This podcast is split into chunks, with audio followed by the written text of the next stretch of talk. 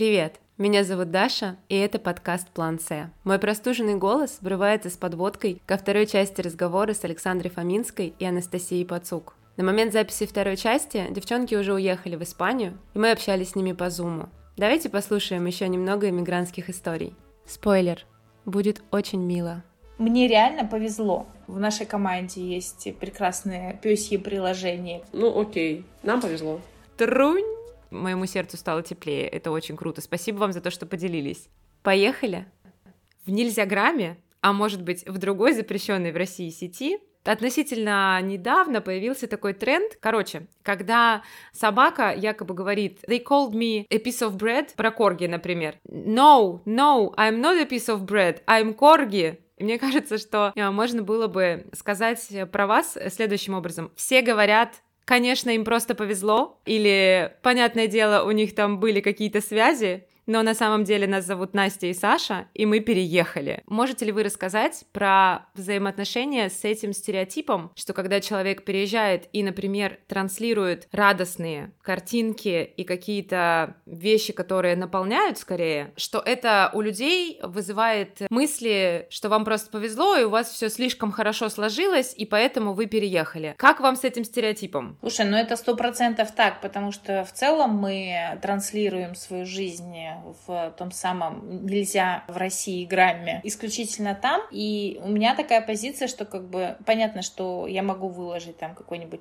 пизда страдальный пост, PPP пост, но это скорее исключение, чем э, правило. И в основном мне хочется там показать людям что-то красивое, какой-то новый город, новую улицу, новый дом и так далее. Поэтому я, например, не приношу в свой Инстаграм все ежедневные квесты, которые мы проходим с того момента, как мы отъехали. У Насти в этом плане, конечно, честнее гораздо Инстаграм. Если у нее как бы слюна брызжет э, во все стороны, то она брызжет э, и с экранов телефонов тех людей, которые на нее подписаны. Но, надо сказать, мало кто нам говорил об этом напрямую, но в комментариях и всяческих там полуфразах это, конечно, отслеживается из серии «Вот вам легко, потому что вы» и далее по тексту. Но нам действительно легко, потому что мы хотели уехать. Мы уехали не одни, мы команда. В нашей команде есть прекрасное пёсье приложение, которое нас тоже очень бодрит и веселит. Понятно, что у нас очень много положительных водных, но это не исключает э, действительно ежедневных квестов, с которыми мы сталкиваемся, и про многие просто либо не считаем нужным рассказывать, либо для нас это слишком скучно, чтобы об этом рассказывать. Что скажешь? Угу. Не знаю, просто история с повезло, она, конечно,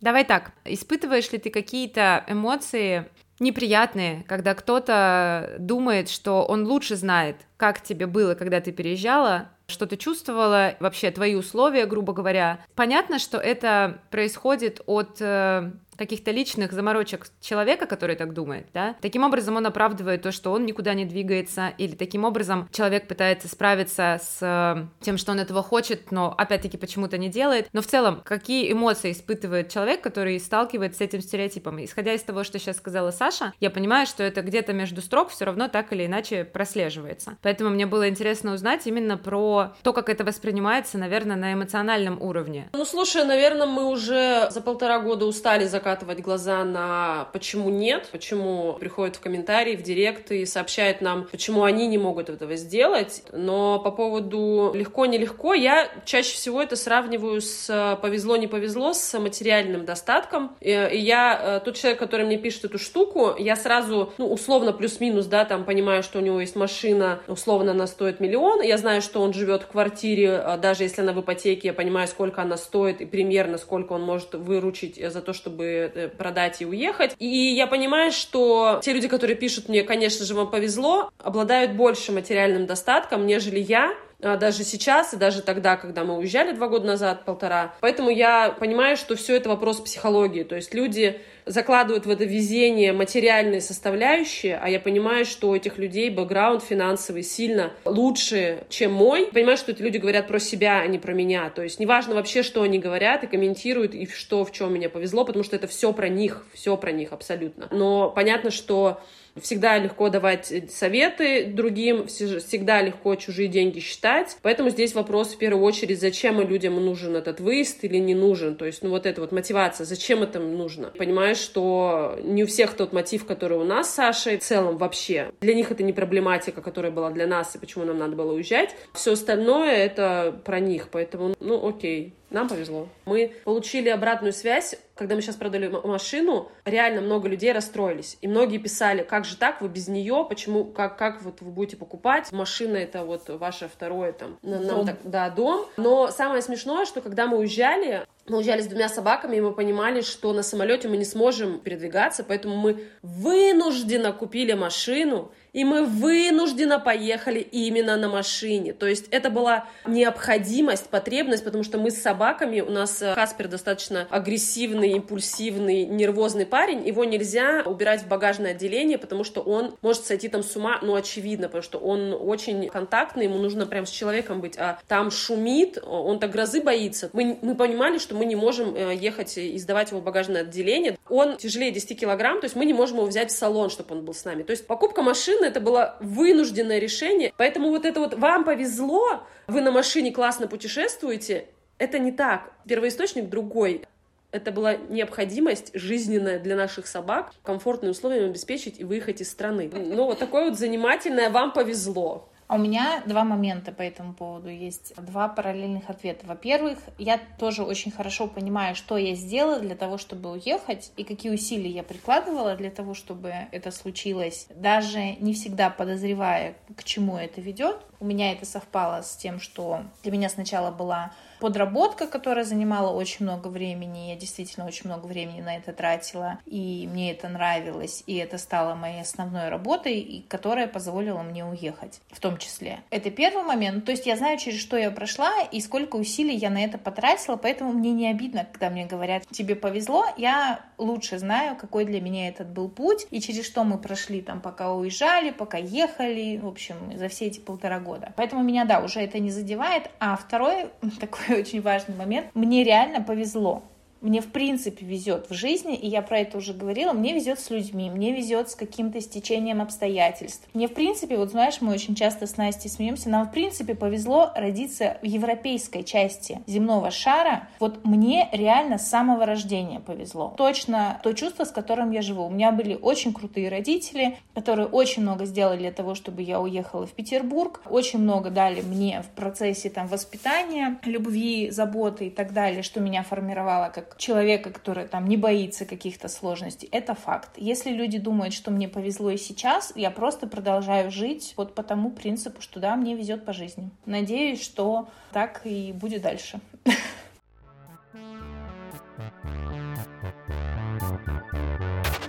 Настя сейчас сказала, что у вас была определенная мотивация, ваша личная мотивация для того, чтобы уехать. Что это были за причины? Скажу издалека. Во-первых, нам очень хотелось путешествовать больше, чем пять раз в году во все возможные выходные и отпуска. Но это была одна из возможностей, да, осуществить эту мечту, про которую я там э, лет пять назад тоже случайно сказала. Вот, было бы классно ездить в какую-нибудь страну не на пару недель, а на несколько месяцев, чтобы больше понимать культуру этой этой страны, чтобы посмотреть больше, поглубже изучить. Эта мечта была давно, и, собственно, поэтому был такой план. Второй момент, почему мы все-таки так активно смотрели в сторону отъезда, это, наверное, какая-то возможность быть более свободными, менее привязанными к одному месту, к одной стране, к правилам и порядкам в этой стране конкретной. Анастасия? У меня была давно идея фикс уехать в кругосветку. То есть здесь вопрос, понятно, политика, права и вот это вот все.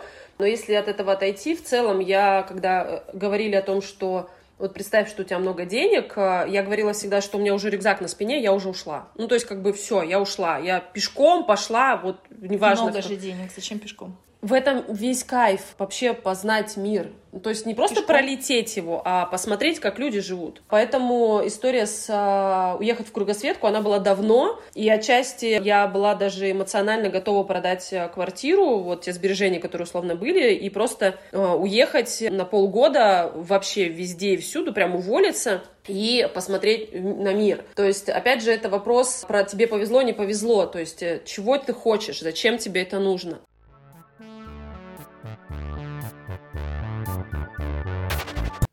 Что вы могли бы выделить из вашего опыта миграции? Что-то, что было действительно непривычно или тяжело, или то, что вскрыло немножко мозг, и что было лайтово Дело в том, что я путешествую с 2010 года. За бугор я уезжаю часто, максимально ноябрьские праздники, январские, майские. То есть в целом мы эмоционально а, были готовы к уезду, потому что для нас это была нормальная постоянная практика. По большому счету нас мало что удивило, да. Если говорить про языковые ограничения, то на самом деле я уже давно понимала, что не идеальное знание языка, язык жестов и вообще вот это вот все бровями всегда тебе может э, позволить решить вообще любого характера вопроса. Мы когда в Будапеште сдавали, пытались заменить нашу прививку спутник на их, делать замену, чтобы получить э, паспорт. Там Помните, сло... были еще ковидные Боль... паспорта? Помните, был ковид. Да, и мы в Будапеште, он не знал английский даже, а мы вообще как бы не знаем венгерский язык,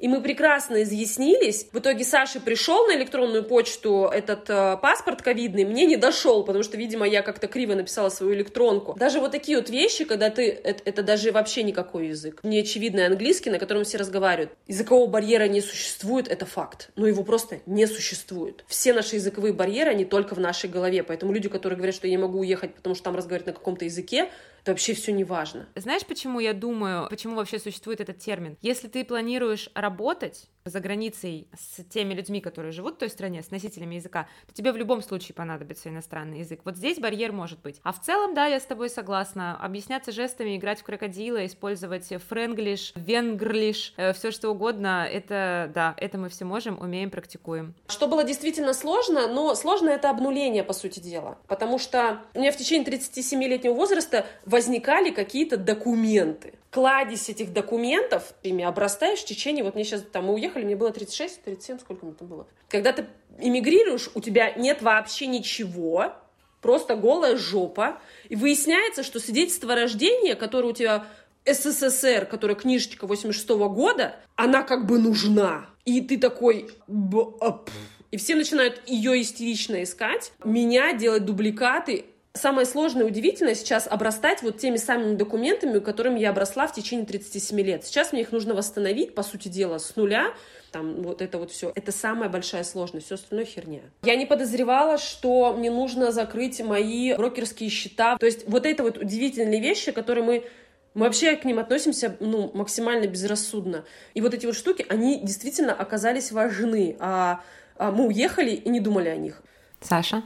Но это, наверное, в первую очередь обнуление. Ты действительно а, большую часть документов перестаешь иметь. У тебя есть загранпаспорт, у тебя есть э, российский паспорт, но тут вот на месте у тебя должны быть совсем другие документы, у тебя должна быть страховка, у тебя должна быть э, там э, регистрация по месту, ну, в общем, куча всяких разных вещей, которых у тебя не стало, и тебе их снова, снова нужно приобретать. Спасибо Яне, которая все это нам сделала с доверенностью. Как будто бы спустя полтора года большая часть документов мы получили. Но это был супер длинный путь, супер странный, э, в том числе, так как я родилась в Казахстане, свое свидетельство о рождении, для того, чтобы его получить, у меня была там схема трехмесячная с подключением, наверное, порядка 15 15 людей в трех странах для того, чтобы этот документ ко мне в Испанию прилетел. Ну, в общем, чему меня научили эти полтора года? Во-первых, что если ты видишь цель, то тебе нужно просто начать к ней двигаться и хотя бы примерно сложить этапы какие у тебя будут с тем же свидетельством, я понимала, что мне до моего получения моего свидетельства примерно 48 шагов. Вот надо начать с первого шага и там уже смотреть, как оно будет двигаться. В том числе достать больного мужика в больнице э, для того, чтобы он дал распоряжение своей помощнице, это в Казахстане, о том, чтобы мне эта помощница помогла найти в архиве мое свидетельство и так далее. Опять-таки про мою везучесть. Так случилось, что женщина, которая мне помогала, работает в больнице больнице, когда я ей написала о необходимости получения свидетельства, она говорит, о, он вчера к нам на отделение поступил, я сейчас как бы, говорит, завтра к нему подойду и все как раз-таки узнаю. Я очень хотела бы видеть лицо этого мужика, который решил поболеть, но к нему пришли и сказали, там надо девочке помочь, выздоравливай, чувак. В общем, это провезение, а вообще, ну, с моей стороны, там, что сильно удивило, наверное, немножко сложно было первое время не знать, что будет завтра. Ну, то есть мы реально не знали, в каком каком городе мы будем жить завтра, куда мы завтра поедем, в какую гостиницу мы заселимся. Мы заселимся на три дня или мы решим остаться на две недели. Это было немножко странненько. Месяца через 3-4 я в это влилась, поняла, что в целом окей, так тоже можно. Но как бы первое время, естественно, твой организм и твой мозг не очень понимал. То есть долгосрочное планирование у нас у всех сейчас как бы примерно на 2 часа. Вот первые два месяца у нас это было, да, не, вот сейчас Саша сказала, я перебью. Дело в том, что я была просто как раз-таки в том, уже в той кругосветке, когда я уже с рюкзаком, я уже просто куда-то ехала, и я не знала, где я буду завтра, через три недели и вообще через месяц, и меня это прям штырило. То есть я была в той самой кругосветке, о которой мечтала 10 лет, но она просто была там в некой европейской части, да, то есть какая разница, они, они сразу в Аргентине. Поэтому мне наоборот все это очень нравилось. И по поводу вот э, слона, которого нужно пилить на части и по чуть-чуть собирать его, его, да, чтобы получить это свидетельство. Сейчас, я не помню, какая у меня раньше была любимая присказка и поговорка, сейчас я прям четко говорю, что ребенок рождается через 9 месяцев. Вот все, через 9 месяцев. Ты можешь биться головой, хотеть завтра топать ножками. Нет, через 9 месяцев. Поэтому сейчас, когда у нас знакомые ребятки из Черногории легли в сторону ВНЖ Испании, они психуют о том, что запись, вот сегодня октябрь, а запись только на 25 января. Вот они нервничают по этому поводу. Но я прям успокаиваю их и говорю, ребята, 9 месяцев. Все, мы рожаем ни котенка, ни хомячка. Мы люди, у нас есть долгие роды, чтобы долго жить. Мы же не как мухи, да, за 2 секунды родились, за 2 секунды сдохли. Поэтому здесь как бы просто события, которые нужно теперь прожить, но все равно все это делается. И это, это блин, это супер все делается. У тебя просто вместо рюкзака была машина, две собаки и еще какая-то баба в машине. Да. Так в целом как бы план был в действии. Я, да, я в кругосветке. Прекрасно. Это то, к чему достаточно быстро мы привыкли. То, что немножко сначала было странным, но быстро легло. Настя, ты вот с этими моментами, с присказками и с тем, что человека рожают 9 э, месяцев и метафорой про жизнь мух, э, представилась мне таким мудрым, умудренным опытом человеком, который на гуслях, знаешь, вот это вот ребята, все хорошо, ребеночка вынашивают 9 месяцев, трунь, но заходит хорошо, заходит хорошо, несомненно.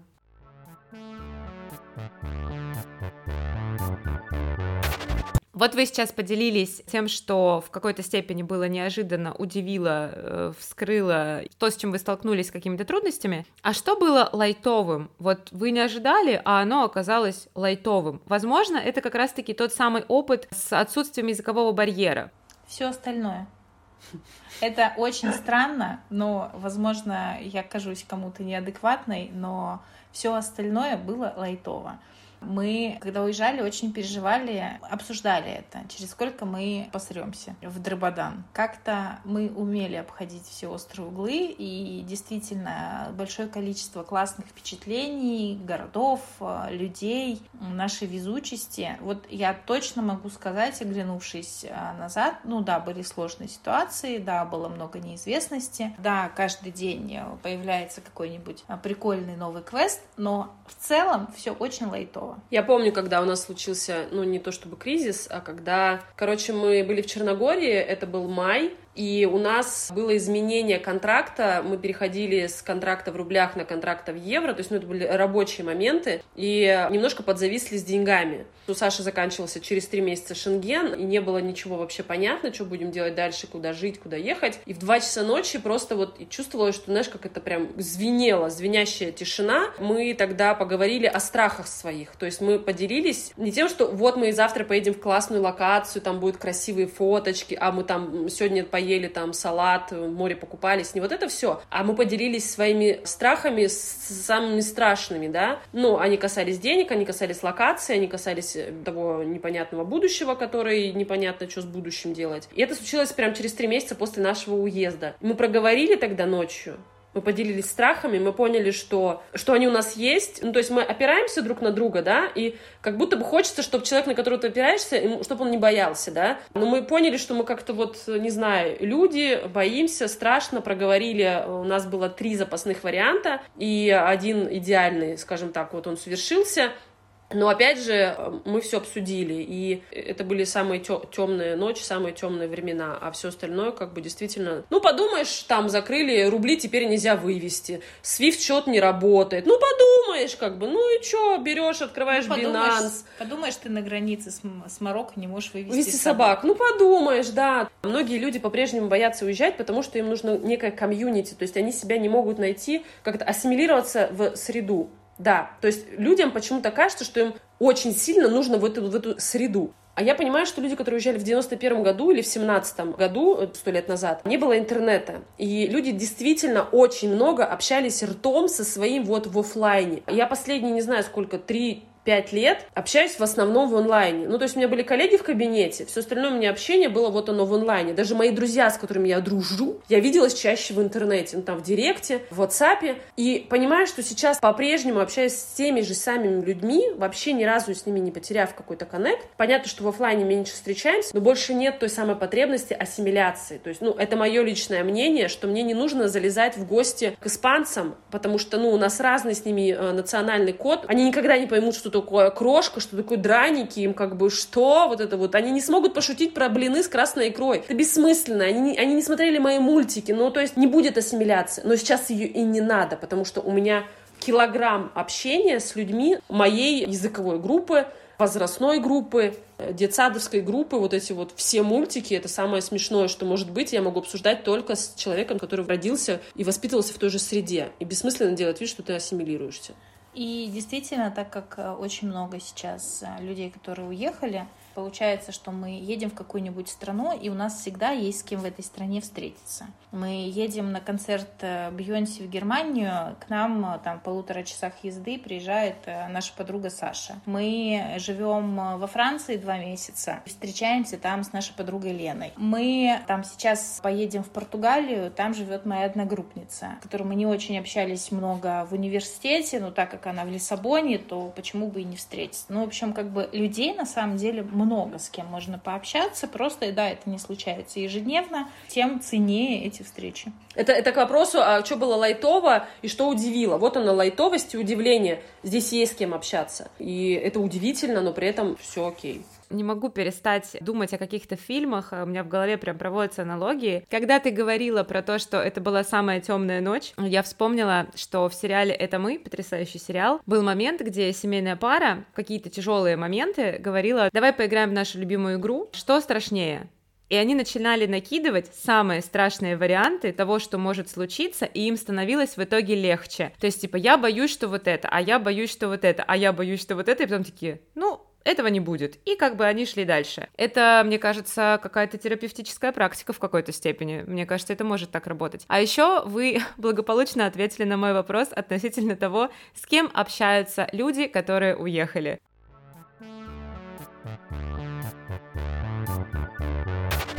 Я хочу у вас спросить про вещи, материальные осязаемые вещи, которые важны для вас в моменте нахождения в другой стране, то есть такие, метафорически я их назвала крестражи из прошлой жизни, то есть какие-то частички, которые имеют важный эмоциональный смысл для вас, сакральный, возможно. Саша, говори. А у тебя нет, что ли? Я вот думаю, что у меня нету. У Насти на самом деле есть. У нас есть энное количество фотографий в рамочках. Это наши родители, у Насти это мама с братом, которые мы с собой возим. Это прям рамочки, мы их приезжаем и расставляем по квартире, в которой мы живем. Это главное там обуючивание квартиры. Еще с нами уже полтора года путешествует банка с клубничным вареньем. Это последняя банка варенья, которую мне передавал мой папа. Папы уже нет, варенье еще не доедено Едина, и эта банка есть с нами. У нас есть такая, ну, довольно такая на, на грани шуточка, когда мы, мы приезжаем куда-то, и Настя спрашивает, папу достала? Там, папу достала, на полку поставила. Все, конечно, банка с вареньем, папина банка уже почти доедена, но еще с нами мы ее продолжаем подъедать. Мы сейчас болели, и почему-то вот история с тем, что надо обязательно лечиться вареньем. И мы активно ее ели, и там осталось, ну, не то чтобы прям на донышке, ну, там одна треть осталась, и я поняла, что я больше не могу ее есть. Я хочу, чтобы эта банка продолжала с нами ездить, и чтобы эта шутка, что папа с нами, она ехала с нами дальше. Ну, потому что это какая-то невероятно очень тонкая, близкая, какая-то между нами такая прям шуточка-мишуточка. И у нас есть, на самом деле, целая сумка, которую Настя, с учетом того, что мы брали прям ограниченное количество вещей, ничего у нас никогда в машину не помещается, но у нас есть целая сумка, как Настя говорит, очень нужных вещей. В этой сумке, например, лежит хрустальная ваза моей мамы. Я сказала, что никуда не поеду без этой вазы. И в этой сумке лежат часы, которые я помню всю свою жизнь, которые тикали всю мою жизнь на полке в родительском доме. Ну, еще плюс коробка с фотографиями, с моими. Настиных тоже достаточно много. В общем, коробка с фотографиями — это, наверное, три таких важные вещи, кроме папы, а, кроме варенья от папы, которые вот для меня это такие супер четкие знаки, что мы обуютились, вот я их достала, я их расставила, и вот это теперь дом, потому что эти вещи стоят на полке. Наверное, я все-таки ну, более прагматична. Я много переезжала. Я 17 лет уехала из родительского дома, поэтому у меня нет состояния дома, в том числе, потому что я очень много локаций поменяла, и переезд это всегда очень такая трихомудия, поэтому проще ничего не иметь, чтобы взял с рюкзаком и ушел. Поэтому у меня э, это, наверное, про вещи. У меня прям есть какие-то пять предметов в гардеробе, которые я прям затаскиваю. То есть я могу носить год, два, три, бесконечно долго в пятнах, потом это дома. И сейчас э, у меня есть вязаные носки, потому что неожиданная вещь, которая тебе очень нужна в Европе, даже если ты живешь в Испании, это теплые вязаные шерстяные носки. Мы когда уезжали, мы даже об этом не подумали. Мы не подумали, а ты подумала. Да, а Даша подумала и передала нам эти носки, и это было просто, ну, это очуметь, очуметь, это, это очень нужная, ультра нужная вещь. Действительно, когда там, что нужно взять с собой в Европу, когда ты едешь, вязаные носки, здесь этого не существует. И летом приезжала подруга Янка, и она подарила нам э, с Сашей две кофты, и у меня с маяком кофта, и вот я тоже ее таскаю бесконечно везде, всюду. Э, это очень легко отслеживать. Настя в нелизограмме появляется в одной одной вещи, вещи сезон, второй, пятый, десятый, она все не ходит. Поэтому я больше про какие-то такие штуки, которые можно постоянно использовать, всегда, они очень удобны, очень нужны, очень важны. Я понимаю, что так, так они конечны, да, скажем так, нежели фотография, которая стоит там 148 лет. Но они как раз-таки очень близко к телу и очень э, прям действительно напоминают э, какие-то штуки, функциональность. Вот эта функциональность для меня очень важна во всем. Я думаю, что это будет самая милая часть этого подкаста, история про те вещи, которые греют вам душу и греют ваше тело в том числе. Ноги. Я говорила про то, что Педро Паскаль и Том Харди должны поднять рейтинги этого подкаста. Нет, я считаю, что банка с вареньем и носки вот они точно должны поднять. Это очень теплая и уютная вещь, и моему сердцу стало теплее. Это очень круто. Спасибо вам за то, что поделились.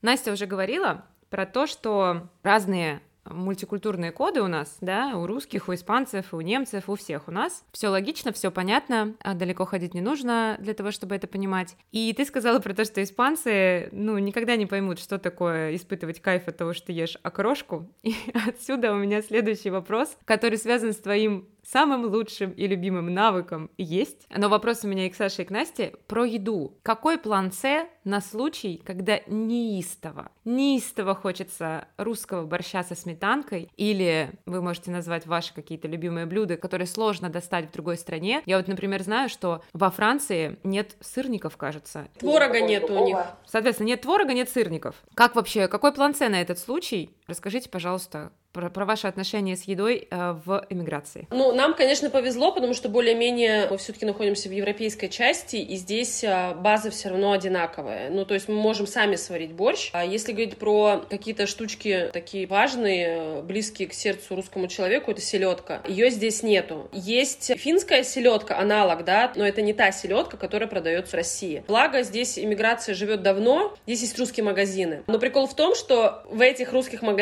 продаются продукты не из России. Это немецкие бренды, немецкое производство, это немецкая сгущенка, немецкая селедка. То есть э, она сделана... Творог. творог. Это, это все сделано для восточной группы людей, ну, назовем это Советский Союз, да, так или иначе, не только э, русские любят селедку. А, и, очевидно, на этом производстве президент этой компании кто-то выходит оттуда, потому что рецептура прям пульная. Ты едешь в специальный э, русский магазин, покупаешь все, что хочешь, огурцы маринованные, не вот эти вот корнишоны, а прям нормальные бочковые огурчики. Покупаешь мороженое пломбир в вафельном стаканчике. И это все немецкое производство. Это, конечно, очень удивительно и очень спасает. Эти магазины есть в Черногории, в Испании, в Португалии, во Франции. То есть они, ну и в Германии, соответственно. Ну, у меня есть шуточка такая, православная картошечка, православная крошечка. Мама все время звонит, спрашивает, а, а что вы ели, что вкусненькое, какие фрукты? А я ей рассказываю, что мы картоху жарили. И она-то жарит каждый день, условно, да, и она так прям, да, я говорю, мам, ну а как же? Ну, я же 36 лет ела жареную картоху, и я, я продолжу ее есть, я не могу не есть жареную картоху. Мне вообще кажется, что культура передается через а, еду. Мы много где побывали, и можно считать города. Я решила, что я буду считать те локации, в которых я была. Даже если мы там были набегом, но если мы там поели, это считается. Потому что мы как бы э, приобщились э, к этому месту, к этой земле, в которой э, росла огурца, помидора и картоха. Мне понравилось огурца, помидора и картоха. Да, согласна. Я смотрела недавно видео девушки-японки, по-моему. Знаете, такое видео Дейли рутина. Она приходит с работы, она заваривает себе чаек, она там что-то рассказывает, и такой АСМР еще, все эти звуки, которые издаются, когда она там что-то готовит, открывает дверь, вешает вещи в шкаф. И вот я когда смотрела, что она готовит, я подумала, достаточно просто приехать и поесть той кухни, и ты уже окажешься в новой реальности. Очень актуально, потому что у тебя на кофте сейчас написано New Reality. И я тоже это отметила с самого начала, как мы начали записывать подкаст. У Насти. Это одна из моих любимых вещей. Мы купили ее в Питере в мужском отделе за 800 рублей э, пять лет назад. Она уже вся в пятнах, но я взяла ее с собой, потому что для меня это вот э, частичка дома Питера уюта. Это вот одна из таких странных историй. Как раз ты подтверждаешь то, о чем говорила до этого. Каждая вещь рассказывает тебе какую-то историю. Это про питерский уют, это про подарки друзей, это про, не знаю, поездку к родителям. Все сходится,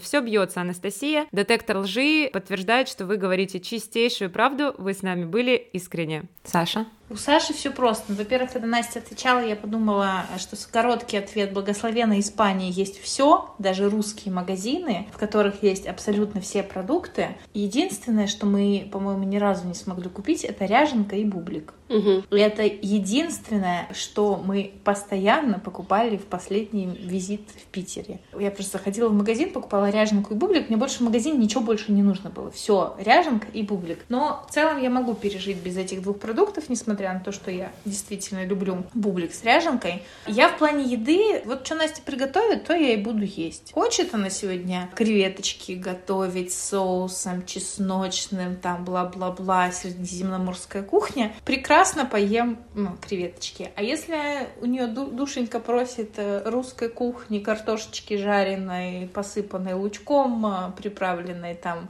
помидорчиком, огурь, я также с наслаждением, я терпеть не могу готовить, готовить. И обожаю то, что еда на столе появляется самостоятельно, без, без моего участия. Со мной все просто. Что дали, то и ем. С удовольствием, конечно, ем. Я помню, я помню, Настя говорила о том, что для э, Саши еда просто растет в кастрюле. Соответственно, все подтверждает.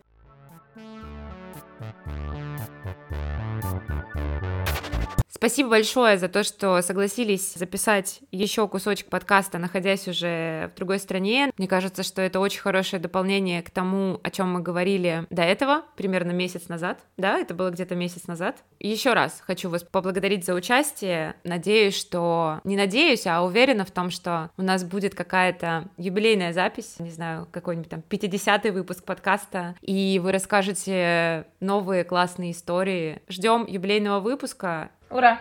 Ура!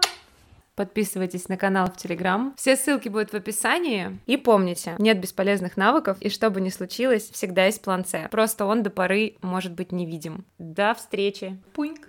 Пуньк. Пуньк.